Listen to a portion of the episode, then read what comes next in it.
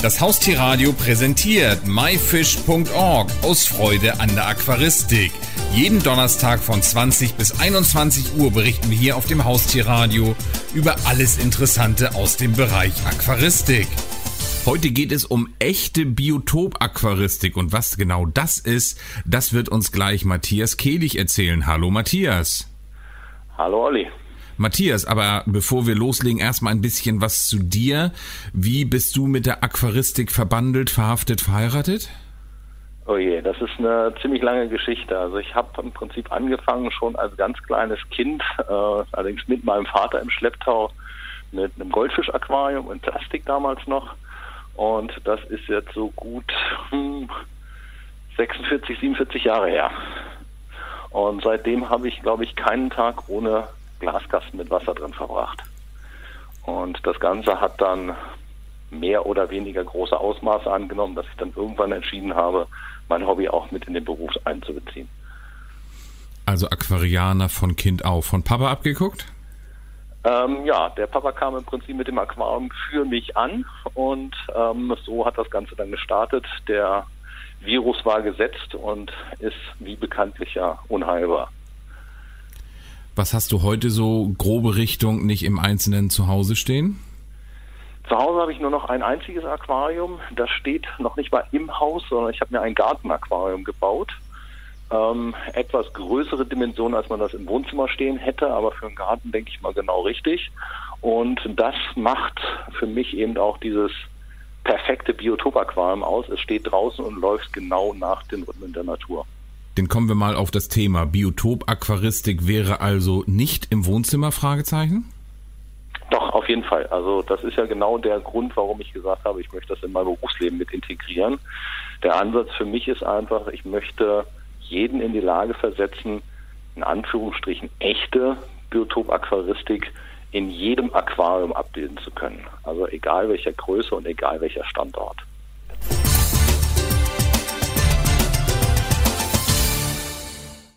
Egal welche Größe, aber das 80er Jahre Goldfischglas, damit kann es ja nicht losgehen. Was ist denn das Mindestmaß?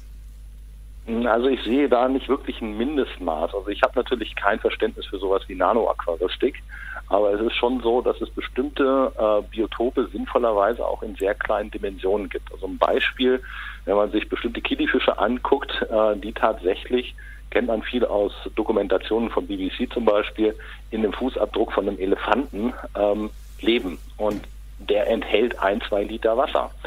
Äh, das heißt jetzt nicht, dass ich propagieren möchte, so kleine Aquarien zu bauen, aber das heißt durchaus, dass man Biotope nachstellen kann, die sehr, sehr kleine Dimensionen haben. Deswegen würde ich nie ähm, festlegen, in welcher Größe sollte so etwas losgehen. Das bleibt eigentlich immer die Entscheidung desjenigen, der es betreiben möchte.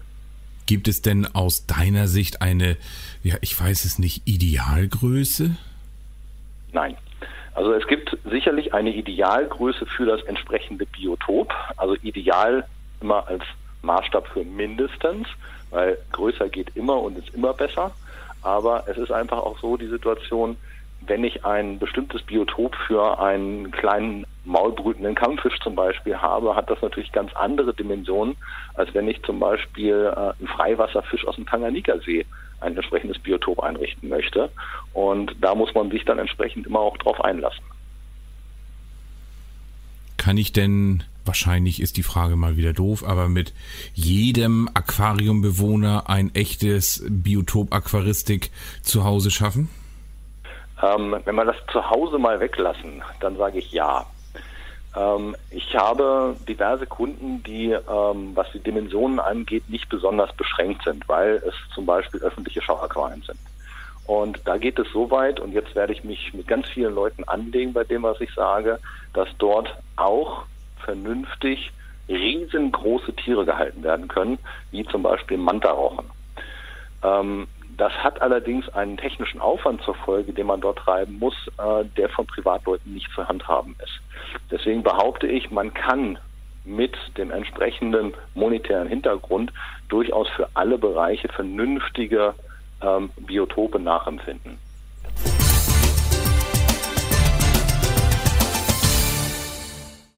Geht es da eigentlich auch, wie immer im Leben, auch um Kosten? Das heißt, ist Biotop Biotop-Aquaristik eigentlich teurer als Aquaristik aus dem Supermarkt? Ja und nein. Also das ist eine Diskussion, die führen wir mit unseren Kunden ganz, ganz häufig. Ähm, eine Aquaristik aus dem Supermarkt, wie du sie gerade bezeichnet hast, gibt es ja heutzutage leider. Und äh, diese Aquaristik ist für mich aber nicht wirklich eine ähm, Aquaristik im eigentlichen Sinne. Denn ähm, ich kann dort sicherlich ein Komplettset, so wie es der Handel dort anbietet, kaufen und versuche mit diesem Komplettset dann ein Aquarium bei mir zu Hause abzubilden. Das geht heute zu Konditionen, wo ich mich immer frage, wo kaufen die Leute, die das produzieren, ihr Material ein? Dafür kaufe ich nicht mal Material.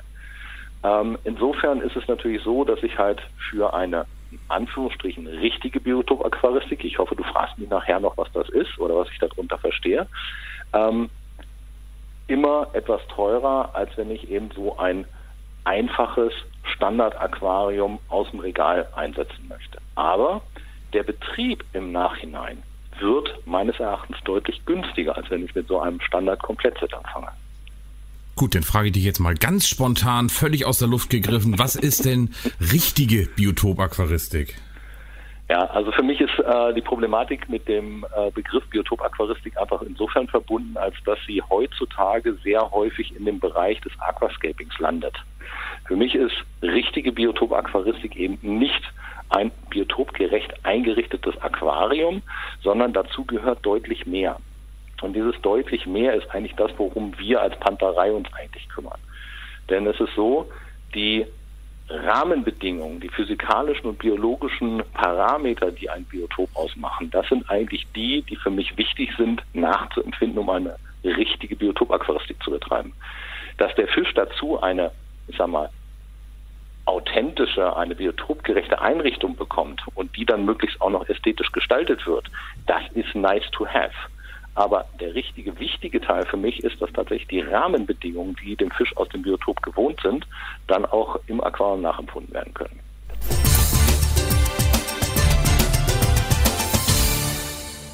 Eins haben wir, glaube ich, noch so gar nicht richtig besprochen oder ich habe es mal wieder nicht mitbekommen. Wie mache ich denn richtige Biotop-Aquaristik? Also was, was bedeutet das eigentlich wirklich?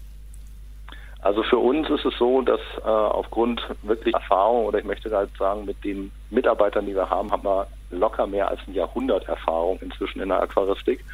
Ähm, ist es so, dass wir der Meinung sind, es gibt fünf bestimmte Bereiche, die wir im Auge behalten müssen, wenn es darum geht, Parameter für ein Biotop darzustellen. Das erste ist äh, eigentlich auch das Offensichtlichste, das ist das Thema Licht.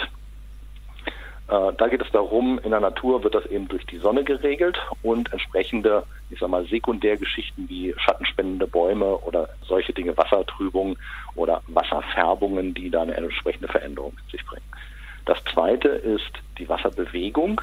Da ist es so, dass diese Wasserbewegung ähm, einen viel, viel größeren Anspruch äh, stellt als das, was wir im Aquarium bisher dargestellt haben. Also nehmen wir mal in einem Riffaquarium das Thema Ebbe und Flut das Thema Welle, ähm, das Thema unterschiedliche Jahreszeiten bezüglich eines, ähm, ich sag mal, einer Regenzeit oder einer Trockenzeit, die sich eben auch in den äh, tropischen Breiten sehr, sehr stark bemerkbar machen. Oder aber, wenn man Wasserbewegungen sich in einem Fluss mal anschaut, man darf eben dabei nicht vergessen, dass äh, weit über 90 Prozent der Aquarienfische, die wir halten, eben Flussfische sind und nicht irgendwelche Teich- oder Pfützenfische, sondern eben aus einem wirklich sich kontinuierlich bewegenden Fluss oder Bach stammen. Das dritte Thema für uns ist das Futter, ähm, weil auch da ist es so, dass das Futter sich über die Zeit, über die Jahreszeit, über die Tageszeit verändert. Also gerade im Riff ist es zum Beispiel wieder so, dass zum Beispiel sowas wie Plankton eigentlich nur nachts zur Verfügung steht. Dass aber andere äh, Futtertypen dann eben den Tag über zur Verfügung stehen. Umgekehrt ist es während der Trockenzeit, in der Regenzeit in äh, tropischen Regenwaldfluss so, dass sehr unterschiedliche äh, Futtermittel dann zur Verfügung stehen und dann entsprechende Perioden oder Zyklen abbilden. Ähm, der vierte Bereich für uns ist die Temperatur. Bei der Temperatur kann man sich relativ einfach nachempfinden. Zwischen äh, Tag und Nacht, zwischen Sommer und Winter gibt es entsprechende Schwankungen, die unserer Meinung nach ganz wichtig auch im Aquarium abgebildet werden müssen. Und der fünfte Teil, das ist etwas, was wir ein bisschen schwierig nur formulieren können. Wir nennen es Wasserqualität. Da geht es allerdings nicht darum, wie gut ist die Filterung des Aquariums oder wie oft mache ich einen Wasserwechsel, sondern es geht darum, wie verändert sich die Zusammensetzung des Aquarienwassers beziehungsweise des im Biotop vorhandenen Wassers und wie bilde ich das im Aquarium dann entsprechend wieder nach. Mit diesen fünf Zyklen ist eigentlich das beschrieben, was wir als Rahmenbedingungen für eine richtige Biotopaquaristik verstehen.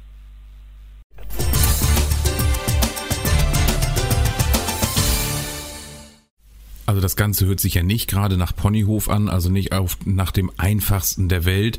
Wie würdest du denn empfehlen, wenn ich da als Unbedarfter rangehen will? Erstmal drei Bücher lesen? Gibt es da vielleicht auch eine Biotop-Aquaristik-Bibel? Leider gibt es die noch nicht. Äh, wir sind tatsächlich am überlegen, ob man so eine Bibel tatsächlich mal schaffen sollte. Wobei für mich ist das keine Bibel für Biotop-Aquaristik, sondern das wäre wirklich eine Bibel im äh, allerbesten Sinne des Wortes für die Aquaristik allgemein. Früher hat es solche Bücher schon gegeben, leider gibt es die heute nicht mehr.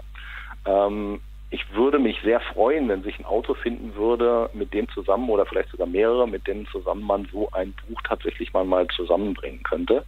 Mit den heutigen Methoden von äh, Print on Demand sollte sich sowas auch für vernünftige Kosten reproduzieren lassen. Also ich denke, dass es da schon die Möglichkeit gäbe, sowas zu machen. Leider, wie gesagt, gibt es das aktuell nicht und die Information, die man dort braucht, ist sehr, sehr dünn, weil wenn ich jetzt versuche, gerade im Internet mich kundig zu machen, geht es bei dem Thema Biotopaquaristik immer ganz schnell eben um das biotopgerechte Einrichten. Und das ist, wie gesagt, in unseren Augen zu wenig.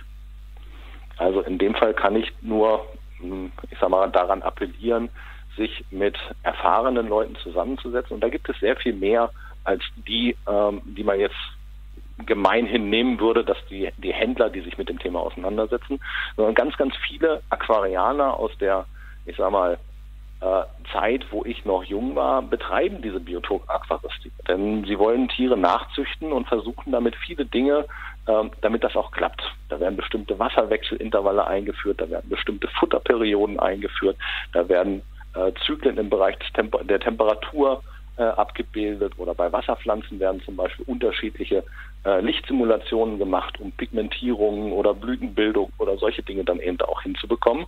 Und das sind ja genau diese Themen, mit denen wir uns auseinandersetzen. Und für uns ist es so, dass wir jetzt dahin kommen wollen, äh, mit den Produkten, die wir schaffen, ähm, das Ganze einfach zu gestalten, dass ich eben nicht alles von Hand machen muss, sondern dass ich das eben ähm, einer Technik, einer zuverlässigen Technik übergeben kann, die dann sagt, okay, ähm, ich muss mich für ein Biotop entscheiden und dieses Biotop kann ich dann in meinem Aquarium technisch sauber abbilden. Und das ist die Idee bei der Panterei.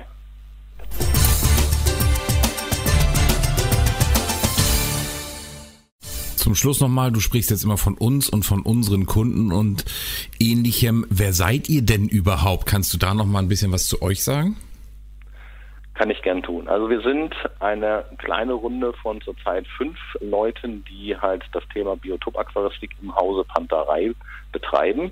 Allerdings gibt es im Hintergrund eine ganz große Gruppe von Leuten, die für uns Technik entwickeln. Also wir entwickeln diese Technik nicht selber, sondern wir äh, stellen die Anforderungen an diese Technik und geben das weiter an professionelle Firmen, die für uns die Produkte dann entwickeln.